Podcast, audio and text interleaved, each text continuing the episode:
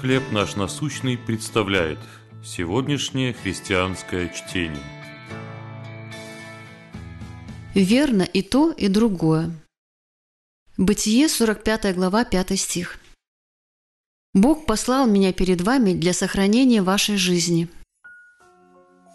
После 30 лет разлуки Фэнь Лулу воссоединилась со своей семьей. В раннем детстве, когда она играла на улице, ее похитили – но благодаря усилиям Всекитайской Федерации женщин ее в конце концов нашли.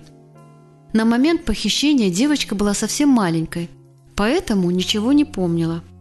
Она выросла, думая, что родители не смогли ее содержать, поэтому продали ее. Вскрывшаяся правда вызывала в ней множество вопросов и эмоций. Когда Иосиф воссоединился с братьями, он наверняка тоже испытал целую гамму чувств. Много лет назад братья продали его в рабство. Но после череды трудностей и поворотов судьбы Бог возвел Иосифа на руководящую позицию в Египте. Когда его братья во время голода пришли в Египет купить пищи, они, сами того не желая, встретились с Иосифом. Иосиф понял, что Господь обратил сделанное ими зло в добро – Бог послал меня перед вами, чтобы сохранить вашу жизнь великим избавлением», – сказал он. Но он не смягчил греховности их поступка и сказал прямо, «Вы продали меня сюда».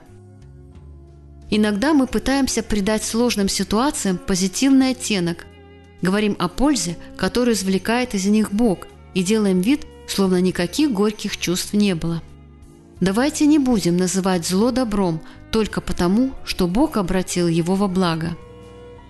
Нужно просить Его, чтобы Он из всего извлекал пользу, но при этом важно признавать боль, которую производит грех. Верно и то, и другое. Когда вы испытывали трудности по вине других, как Бог обратил это на пользу? Бог Отец Благодарю, что ты бережно лечишь мои раны. Чтение на сегодня предоставлено служением «Хлеб наш насущный». Еще больше материалов вы найдете в наших группах Facebook, ВКонтакте, Инстаграм и Телеграм.